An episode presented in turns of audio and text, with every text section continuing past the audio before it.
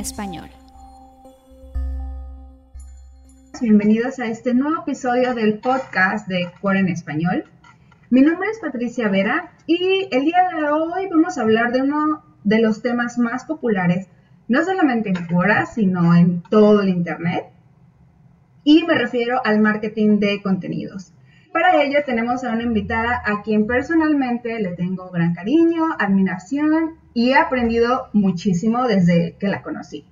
Y me refiero a Alicia Rodríguez Ruiz. Alicia es especialista en marketing de contenidos y actualmente es Content Strategist en SEMrush para España y Latinoamérica. Para quienes no conocen SEMrush, les platico que es una de las herramientas de marketing digital más populares a nivel mundial. Es muy, muy completa. Y por eso estamos muy contentos de que Alicia esté hoy con nosotros compartiendo un poquito de lo mucho que ella sabe. Alicia, bienvenida. Hola Patricia, buenas tardes, buenos días para ti y muchísimas gracias para, por, bueno, por, enviar, eh, invitarme a esta, a esta, sesión de la que bueno, pues es, un, es un honor eh, tomar parte. Gracias a ti por por aceptar. Y bueno, Alicia, me gustaría iniciar esta charla con una, plática, con una pregunta que siempre le hago a, todos mis colegas y a todos los expertos especialistas de marketing, y es, ¿de dónde sale tu amor por el marketing? Bueno, pues eh, si tengo que ser sincera, creo que, mi pasión por el marketing mm, está inexorablemente unida a, mi pasión por los contenidos y a la formación académica que, he tenido y que está enfocada en la, empresa. ¿no? De siempre, desde siempre, me ha gustado leer y me ha gustado escribir. Y si a, esas dos pasiones le unimos, pues eh, lo que te comentaba, una formación universitaria en, ciencias empresariales, pues creo que al final es que era inevitable acabar, eh, bueno, después de una reconversión profesional obligada, pero acabar unida al marketing y en concreto y de una forma mucho más estrecha al, marketing de contenidos. ¿no? Y bueno, pues eh, poder apoyarme en esa pasión por la lectura y, por la escritura y plasmarla en forma de, estrategias de contenidos o en distintas piezas de contenidos pensadas en, marca, en, brand, bueno, pues eh, finalmente es lo que en mi caso creo que es lo que mejor define ese amor por el marketing sobre el que me preguntabas. Claro, y es maravilloso que tengas tú estas pasiones de escribir y, de leer, porque creo que son una de las, em, uno de los requisitos que todo especialista en marketing digital necesita. Necesita saber escribir bien, necesita expresarse bien y necesita leer mucho, mucho, mucho, mucho, todos, todos los días, para poder este, estar al día de, lo nuevo que sale en esas técnicas. Y para quienes apenas están adentrando en el mundo del marketing y que aún no lo tienen muy claro, ¿podrías por favor explicarnos qué es el marketing de contenidos? Bueno, pues es bastante sencillo, ya el nombre nos da bastantes pistas y, por decirlo de una forma sencilla, podríamos em, señalar que el marketing de contenidos es una pata del marketing dentro del marketing en general eh, bueno, pues que se sirve de diferentes tipos y de diferentes piezas de contenidos para alcanzar esos objetivos que la marca tiene eh, prefijados en cada momento, ¿no? Y cuando hablamos de objetivos, pues hablamos de visibilidad, hablamos de conversión, hablamos de una necesidad de afianzamiento de la marca o de creación de, comunidad o de creación de reputación, ¿no? Y dependiendo de cada uno de esos objetivos que, la marca tiene y de la etapa en la que se encuentre el, usuario dentro de su buyer journey, de ese viaje como, como, comprador que va a realizar, pues es que crearemos un tipo de contenido u otro. Serán las piezas de contenido que vayamos creando serán más afines eh, a lo largo de este, de este buyer journey. Eh, por ejemplo, imaginemos que, eh, estamos contando con un usuario que, está muy al principio de ese, viaje del que, del que hablábamos, ¿no? Y que necesita conocer en nuestro producto, en nuestro servicio. Entonces, lo que vamos a tener que, hacer, evidentemente, eh, van a ser contenidos muy, muy educativos y, sin ser agresivamente comerciales, pues bueno, por, no asustarle, ¿no? Vamos a tener que, mostrarle de, de forma natural y totalmente mm, alineado con una, con una filosofía inbound, que nosotros tenemos el producto o el servicio, bueno, pues que le va a permitir resolver sus problemas o que le va a cubrir sus necesidades. Pero no, no solo esto, es más, eh, en esta etapa pues quizás incluso tengamos que hacerle ver que tiene un problema del que no era consciente ¿eh? y en el que nosotros estamos ahí para apoyarle y en el que nosotros vamos a poder ayudar. Y, mira, te pongo, un, te pongo un ejemplo. Y, eh, por ejemplo, somos un, blogger que empieza a publicar y que sabe, bueno, pues al principio, como todos, poco o nada de, de SEO. Imaginemos que eh, en este caso tomamos como referencias en RAS em, y, estamos analizando cuáles son los contenidos que tenemos que crear. Bien, pues eh, en este caso quizás tengamos que crear contenidos para mostrar que una de las herramientas que tienes en RAS eh, establecida como herramienta estrella, como puede ser por ejemplo SEO Writing Assistant, pues va a ayudar a este blogger a ver si su artículo cumple los mínimos eh, requisitos, los mínimos requerimientos SEO para poder eh, posicionarse en la SERP. Eh, el blogger en inicio tiene un problema detectado, que es ese no conocimiento de, técnicas SEO y necesita una herramienta que le dé apoyo. Entonces, desde la empresa, que en este caso, como decíamos, pues estábamos tomando como ejemplo Senras, lo que se haría sería crear esos contenidos que le muestren que las herramientas con las que la plataforma cuenta le van a, le van a solucionar y le van a ayudar en ese, en ese camino. ¿no? Si yo em, lo hago mucho más agresivamente y hago un artículo puro y duro sobre la herramienta, puede que ese usuario mm, no me lea. Pero si lo que le hago es ver que tengo la solución a ese problema que él tiene y se lo muestro tal cual, se lo muestro como una solución, pues entonces quizás tenga muchas más opciones de que acabe comprando la herramienta. Claro, tiene sentido. Y una pregunta, Alicia, ¿en todas las plataformas se puede hacer marketing de contenidos o hay una que nos da más facilidad u otra en la que tú no recomiendas de plano hacer marketing de contenidos? Por ejemplo, si yo soy un principiante y quiero dar a conocer mi, mi marca y estoy iniciando con una estrategia de marketing contenidos, ¿necesito abarcar todas las plataformas? Necesitas abarcar unas cuantas plataformas, porque date cuenta que al final la creación de contenidos es un proceso eh, muy extenso y es un proceso muy complejo. ¿eh? Es un proceso que no solo va desde la escritura, por ejemplo, de artículos en el blog eh, y esa redacción, ese saber escribir del que hablábamos al principio, también implica que tengamos que hacer un trabajo de diseño para, crear imágenes o para darle un formato visual a los contenidos que creamos. O imagínate si eh, de lo que hablamos es de contenidos en formato vídeo, pues tendremos que saber, que saber grabar y tendremos que saber editar esos contenidos en vídeo que creemos. Con lo cual se van sumando eh, el número de plataformas y el número de herramientas que vamos necesitando. Fíjate que aquí solo me estoy centrando en lo que es creación, digamos, de, contenidos, em, más o menos de una forma mm, pura, por decirlo de alguna forma. ¿eh?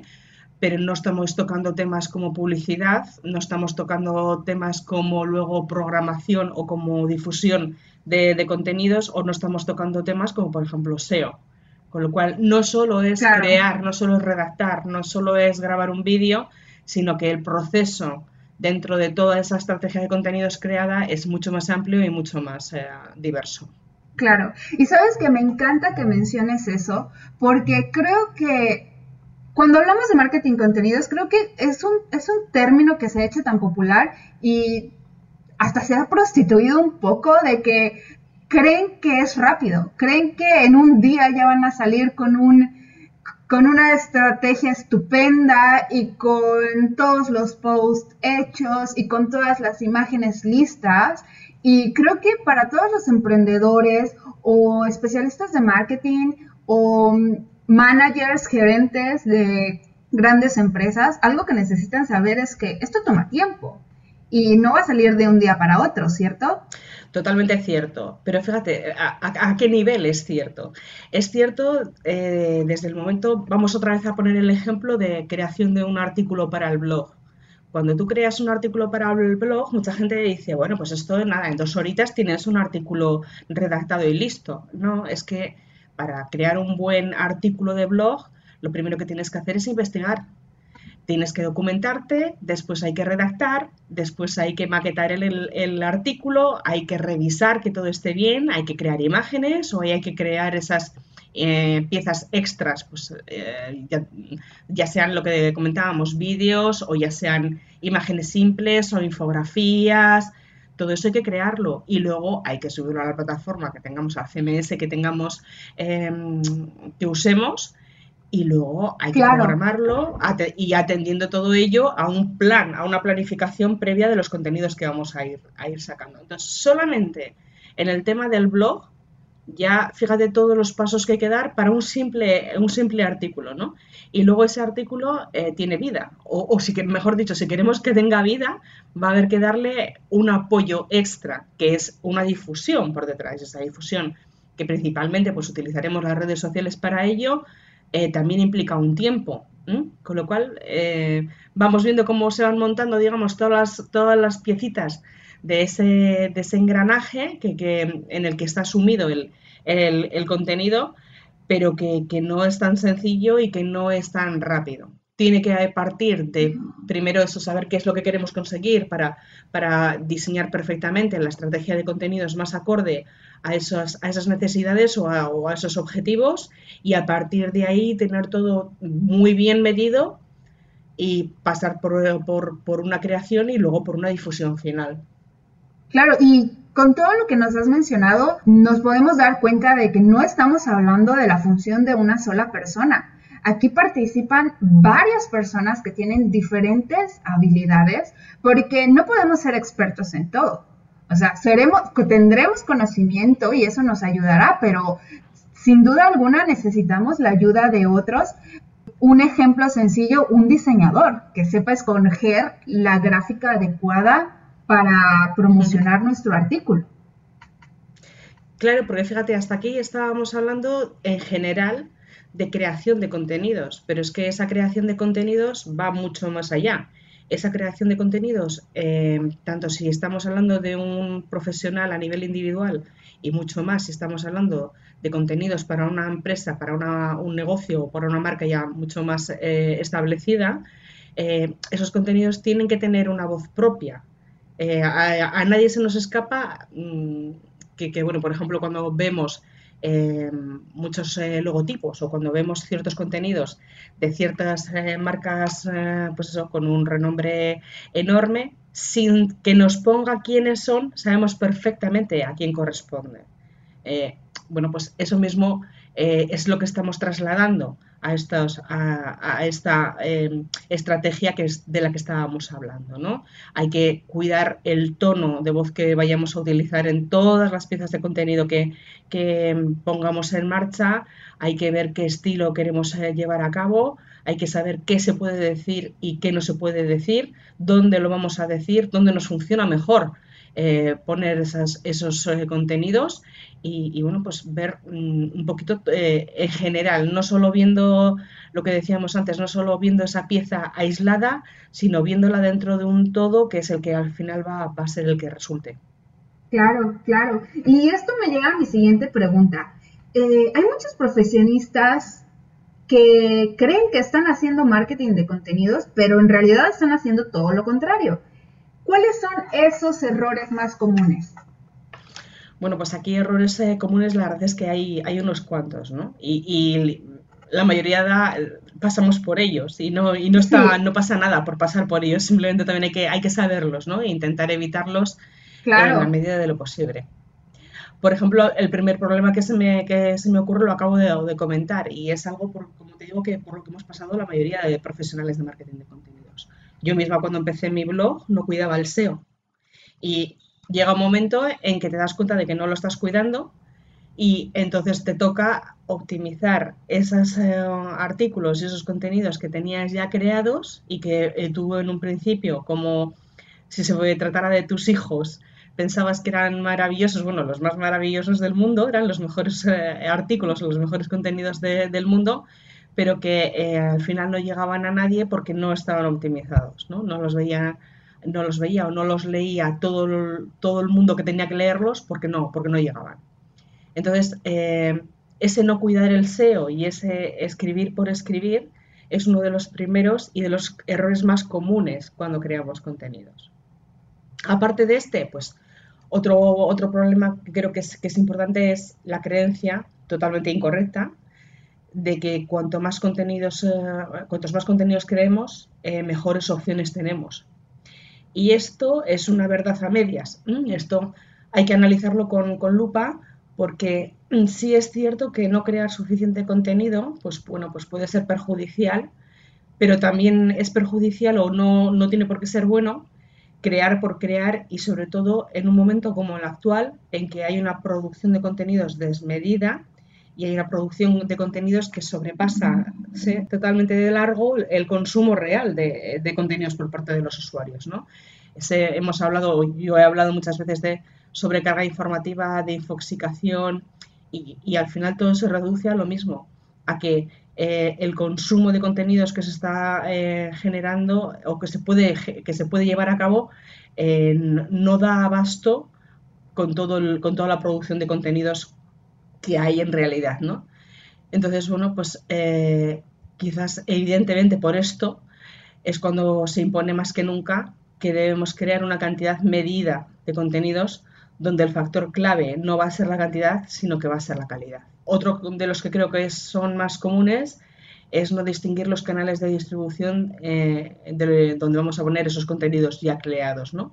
Y en, replicar, mm, pues uno como loros de feria, todo, todo aquello que creamos. Ya hemos comentado, he comentado antes que, eh, bueno, pues eh, no solo la creación, cuando hablamos de esas, esas fases que, que tiene la creación de contenidos y que eran mucho más de lo que, de lo que pensábamos, pues ya mencionábamos que una de esas partes importantes es la distribución, ¿no? Es em, dar voz a esas creaciones que estamos, que estamos haciendo. Y precisamente cada canal tiene su voz, cada canal tiene su estilo propio y esto debemos respetarlo siempre y cuando queramos tener resultados. Si los resultados no nos importan en absoluto, pues nos dará igual eh, la distribución pero si lo que queremos es eh, que, todo lo que creemos a nivel de contenidos tenga un retorno y funcione, funcione bien, pues vamos a tener que, ver cómo distribuir de la mejor manera posible cada uno de ellos. Y eh, llegados a este punto, igual quiero hablaros de, un problema que a mí personalmente me preocupa ya desde hace tiempo y me, preocupa personalmente sobremanera. ¿eh?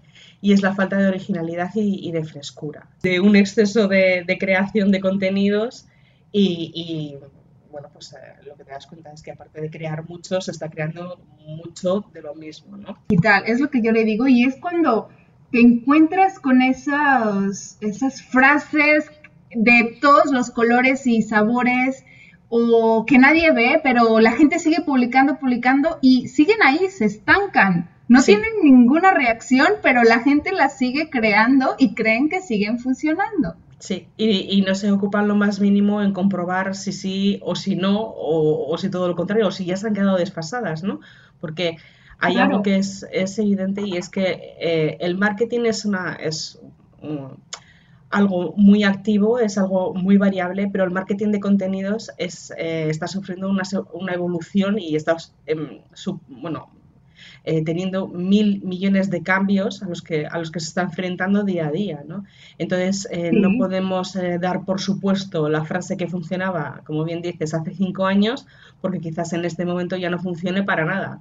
Mm, entonces, hay mucha gente que toma mm, como, como cátedra, sí, pues bueno, pues porque igual hay un profesional de referencia que la está, que la está usando y se toma como, como, como sentencia máxima cuando realmente ya no tiene ningún valor o, no tiene el mismo valor que tenía en un principio, ¿no? Y, o igual funcionó, o igual le funciona para un nicho, pero no significa que va a funcionar en todos. Y ese es el problema que, que, tú decías, que hay falta de originalidad, solamente se está viendo qué hace la competencia o qué hizo otra persona y nada más lo copio y repito, ¿no? Vuelvo a hacer, hmm. vuelvo a hacer lo que otro ya hizo sin analizar realmente si le funcionó o si me va a funcionar. Eso es, eso es. Ahí eh, creo que esa parte es la más, la más importante. Puede que alguien, algo que a, un colega, incluso a tu competencia, le ha funcionado, a ti no te funcione para nada. Entonces, eh, quizás lo más interesante y lo más inteligente es em, analizar previamente si, si, eso tiene visos de que a ti te va a funcionar o, no, ¿no? Y, y, luego caer, no caer eso en, el más de lo mismo y. Yo te digo que personalmente, y esto lo he hablado con otros muchos colegas, pues estoy un poco harta, ¿no? De, de ver los mismos titulares o titulares muy, muy, muy parecidos atacando un tema pues que supuestamente tiene o ha tenido mucho tirón y, bueno, pues quizás tiene mucho tirón porque en él se involucra a otros profesionales y se busca, em, digamos, las interacciones fáciles, ¿no? Y, aquí el, ejemplo más claro quizás sean pues las listas anuales de los mejores blogs o de los mejores profesionales de marketing que todos hemos hecho, ¿eh? O sea, vamos, esto, esto es así, pero que ya cuando ya lo lees por decimoquinta vez en dos semanas, es como, bueno, no puedo más, no puedo con, con este con este tipo de artículos no puedo más, ¿no? Y aquí... Una sobresaturación. Totalmente, totalmente. Entonces, porque sea, por ejemplo, porque sea fin de año hay que hacer todo el mundo tendencias, artículos de tendencias, bueno, pues igual, ¿no? O, no sé, o sea, no, no, es obligatorio, no tendría por qué ser obligatorio, o yo por lo menos desde luego no lo veo obligatorio, ¿no? Que eso me llevaba a mi, a mi siguiente pregunta, que es ¿Qué piensas de las tendencias? O sea, ¿realmente funciona? ¿Vale la pena actuar o son simples trucos disfrazados eh, que están buscando esas reacciones rápidas? Mira, antes de, responderte a, la pregunta, eh, sí que quería mm, mostrar un poquito la diferencia, ¿no? Estábamos diciendo de ese problema que es crear, ser poco original y, crear contenidos pues un poco réplicas porque, porque sabemos que van a funcionar y, no siempre o no todo lo que se hace tiene por qué ser así. Por ejemplo, aquí eh, hay una iniciativa que lleva a cabo la blogosfera de marketing y, Ditrendia, que es que cada mes, todos los meses, sacan, publican una lista de los 40 mejores blogs de, marketing, ¿vale? Supuestamente esto, visto así, entra un poquito dentro de lo que estábamos viendo, ¿no? De esos eh, artículos que buscan a través de menciones de otros blogs o a través de menciones de otros artículos, buscan eh, nutrirse de, las interacciones que esos blogs pues finalmente les van a devolver, ¿no? Pero fíjate, en este caso, por ejemplo, no es así, porque eh, independientemente de que ellos están publicando una lista con, con, nombres de blogs de marketing, al final lo que están aportando es un valor a sus, a sus lectores que cada mes tienen una recopilación de temas relacionados con el marketing y que eh, destacan por la calidad del contenido.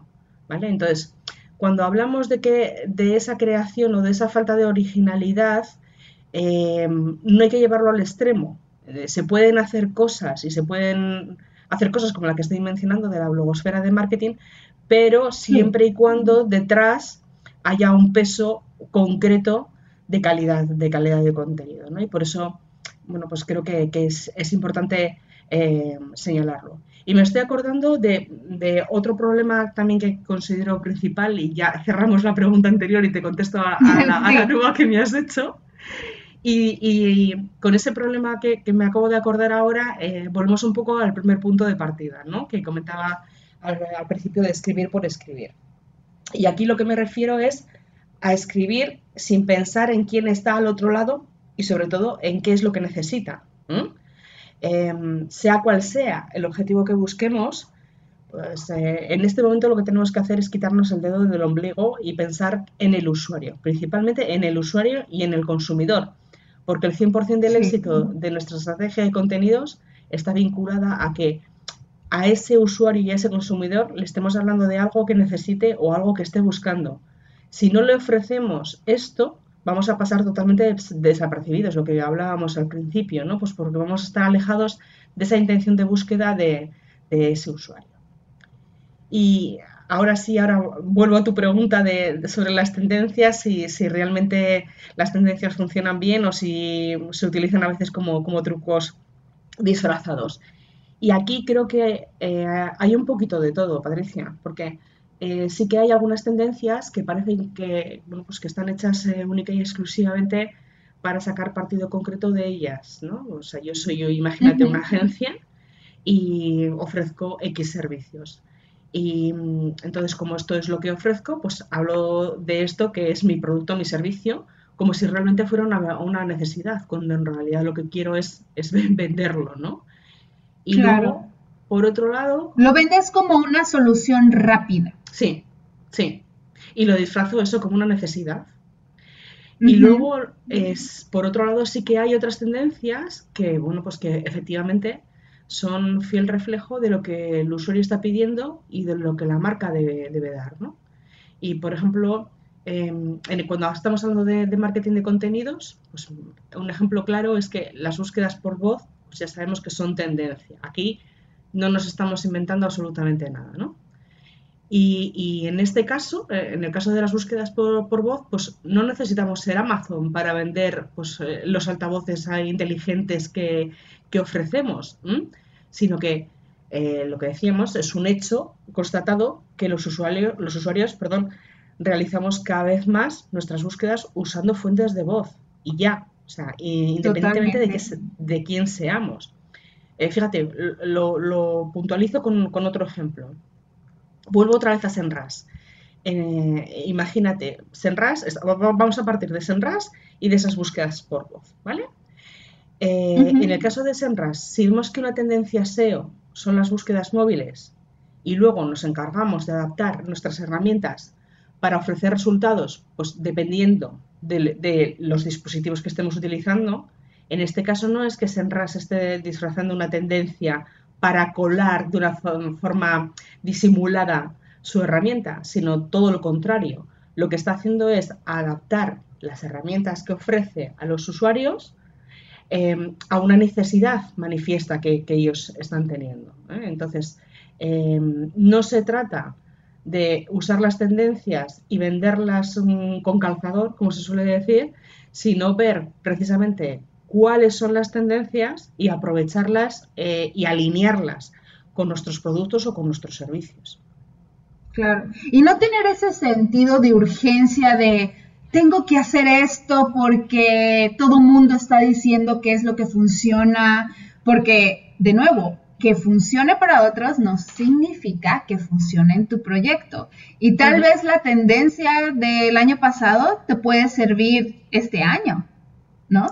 Perfectamente. Y, no tienes que tener esa, eh, o, dejarte eh, llevar por la emoción o por porque otro está diciendo que sí, que le fue bien.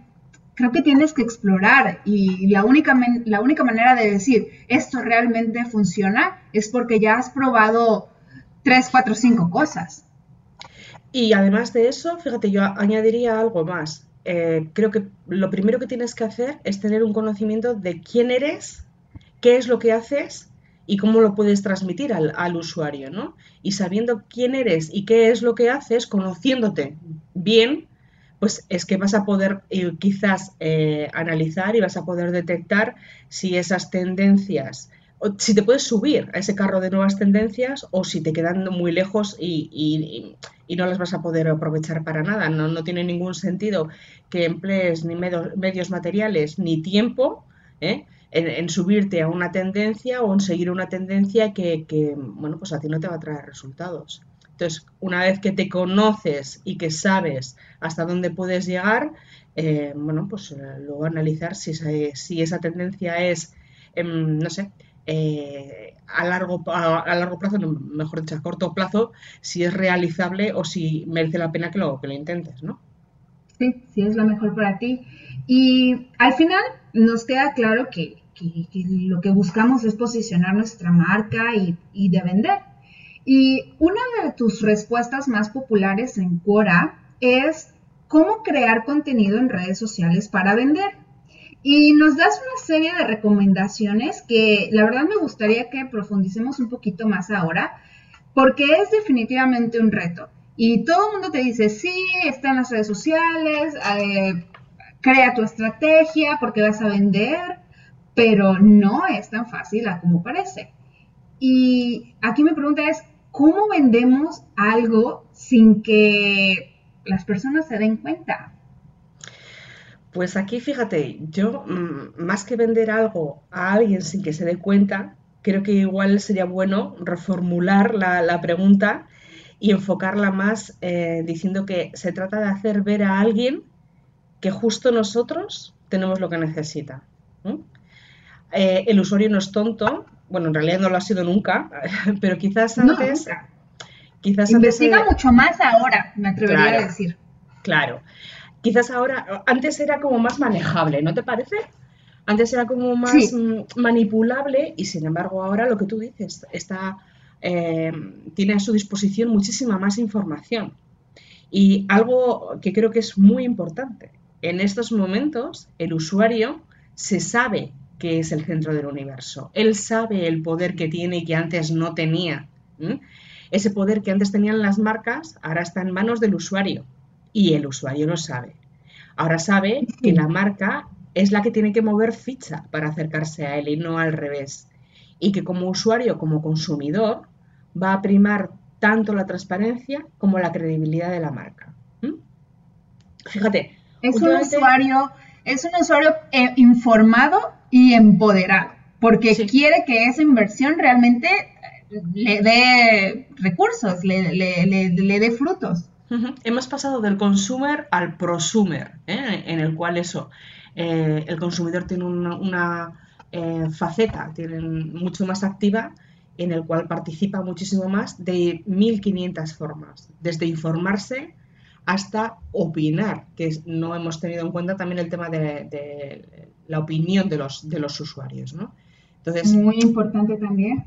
Importantísimo, sí. Eh, últimamente, en todo lo que rodea al marketing de contenidos, se habla mucho y, personalmente creo que se va a hablar mucho más del acrónimo IT, Expertise, Authoritativeness and Trustworthiness, que eh, traducido al castellano estaríamos hablando de experiencia, de autoridad y de confianza esa confianza que, hablábamos antes, esa credibilidad que te, mencionaba antes. Y igual en estos momentos parece que me estoy alejando de la pregunta, pero la verdad es que no. ¿eh? La verdad es que, voy, a, voy a llegar sí, tiene que ver, tiene que ver, sí. totalmente porque eh, con esta premisa de IT, que como te digo, está cobrando más y más fuerza cada vez, lo que debemos hacer es interpretar que esa importancia de la confianza es la que marca que no debemos enfocarnos en intentar engañar al usuario para que sin que se dé cuenta, pues que caigan nuestras garras, que le llevemos a nuestro terreno y, le vendamos lo que queramos, ¿no? No es eso lo que debemos hacer, sino que lo que debemos es ir muy de frente, mostrándole que no tenemos nada que esconder, que hay una transparencia total y que, a ver, evidentemente lo, lo que queremos es vender, lo que tú decías antes, o sea, queremos un retorno. No somos una ONG, ¿eh? pero tampoco somos unos piratas que quieren vender a como de lugar y que se mm, usarían cualquier, cualquier eh, método para aprovecharse del, usuario. Entonces, de eh, ninguna manera, porque eso no habla bien de ti, o, tal vez te saldrás con la tuya en un principio, pero a corto, mediano plazo, pues todo el mundo va a saber de esa estrategia y pues vas a tener más consecuencias negativas que Efectivamente. Lo mencionaba al principio, o sea, no se trata de, esto no es cuestión de ir con el cuchillo entre los dientes y, vender de una forma agresiva, ¿no? Sino demostrar de una forma natural que, bueno, pues que lo que ofrecemos va a suponer un valor para el usuario. Em, bueno, invito a, los, a, la gente que esté oyendo este podcast, e invito a que se pasen por el blog eh, de Leroy Merlin, que es una verdadera maravilla en cuanto a cómo ofrecer de una forma natural eh, todos los productos y servicios que Leroy Merlin tiene. Es increíble, porque al final son unos maestros identificando cuáles pueden ser los problemas reales que tienen o que tenemos como usuarios de, la empresa, de la marca Leroy Merlin, y cómo al final nos llevan de una forma totalmente natural y de una forma comercialmente no agresiva a que compremos, a que compremos sus productos. Y bueno, si, por ejemplo, si te pongo un ejemplo totalmente distinto, me voy del héroe Merlin a, un, por ejemplo, a una oferta de, cursos eh, en, Internet. Yo, por ejemplo, estoy ofreciendo cursos de escritura en Internet, de marketing de contenidos y últimamente eh, ofrezco uno de narrativa transmedia junto con Esmeralda Díaz Aroca. Si yo me paso de, lista y me dedico en redes sociales a vender estos cursos diciendo que en un tiempo récord vas a aprender sobre la temática tal, no sé qué, eh, bueno, pues es posible que venda alguno, pero al final este no es el enfoque correcto. El enfoque correcto eh, va a pasar por enumerar que mm, mis cursos están aportando un valor para aquellos que están pensando en hacer uno similar y que cuando vean la marca que lo respalda, que en este caso soy yo, piensen, sí, este es el curso que, al que me tengo que apuntar, porque voy a, a, cambio, lo que voy a tener es tal, tal y tal, que vean cuál es el, lo que yo ofrezco y cuál es el beneficio que van a, que van a recibir, ¿no? Claro, que, que vean, que se sientan seguros no solamente por lo que estás diciendo, sino por lo que estás demostrando. Efectivamente, que vean esa credibilidad y esa confianza de la que hablábamos antes, ¿no? Y que, que bueno, pues que eh, no es algo que se gane eh, en dos minutos, es algo que se trabaja y es algo que, bueno, pues tiene un recorrido largo, pero que, al final es el que, es el que verdaderamente vale. Claro, claro, y eso es, creo que ese es un consejo para todos tanto si eres especialista de marketing como si no lo eres, porque creo que todos en algún momento de nuestras carreras vamos y queremos eh, tomar cursos y queremos hacer compras y queremos eh, pues invertir en nosotros. Creo que tenemos que investigar muy bien cualquier cosa este, que queramos obtener y ver lo que hay detrás, no solamente dejarnos llevar por, por por lo que se está diciendo y al mismo tiempo, cuando nosotros estemos desarrollando nuestra estrategia para posicionar nuestra marca o cualquier proyecto, pues eso que estamos diciendo también eh, pues presentarlo, ¿no? Saber cómo demostrar toda esa experiencia y toda esa preparación que hemos tenido para llegar a, donde estamos hoy, ¿no? al nivel de calidad que estamos hoy. Y Alicia, ¿qué viene en el 2020? ¿A qué cosas debemos poner atención para posicionar nuestros proyectos? Dentro de esas ideas que, están ya muy, muy marcadas, pues eh, están las ya mencionadas eh, búsquedas por voz, por ejemplo. Pero además de, las búsquedas por voz, creo que, en mi opinión, ¿eh? lo que va a definir el próximo año va a ser esa apuesta de Google por, bueno, pues por crear y por difundir contenidos mucho más exactos y mucho más personalizados a través de BERT. En, octubre nos ha sorprendido con, un algoritmo eh, totalmente, eh, bueno, pues más que innovador, porque ya venía, venía por de, de, de, manera. Pero lo, lo, está aplicando de una forma como muy intensa, ¿no? Nos está dejando ver que, que esto es algo importante y que no tenemos que, que no tenemos que olvidarlo. Y eh, además de esos contenidos eh, exactos y, y personalizados, también eh, bueno, pues están, están, hablando de contenidos rápidos que vemos en, en distintos los distintos formatos que integran las SERPs. ¿no? Y cuando hablamos de esos formatos rápidos de la SERP, pues nos referimos a Feature Snippet, a fragmentos destacados, a respuestas instantáneas, a carruseles de imágenes o carruseles de vídeos o a, a paquetes locales. Porque atención, si somos un negocio, atención con el SEO local que es una pieza mm, totalmente clave dentro de nuestra, nuestra estrategia de, contenido. Y bueno, pues en, este sentido animo a, los, eh, a las personas que nos están eh, escuchando en este, en este podcast a si quieren, eh, bueno, pues si quieren saber más sobre contenidos actualizados en cuanto a en cuanto a SEO local, pues que, se pasen por el blog de Senras, donde tenemos unos cuantos artículos al respecto. O, por ejemplo, también contamos con un artículo reciente de fragmentos destacados y con una entrevista con comentarios con impresiones sobre feature snippets eh, de la mano de Fernando Macía, que bueno, pues ya sabemos que es una eminencia en el universo SEO de, habla hispana.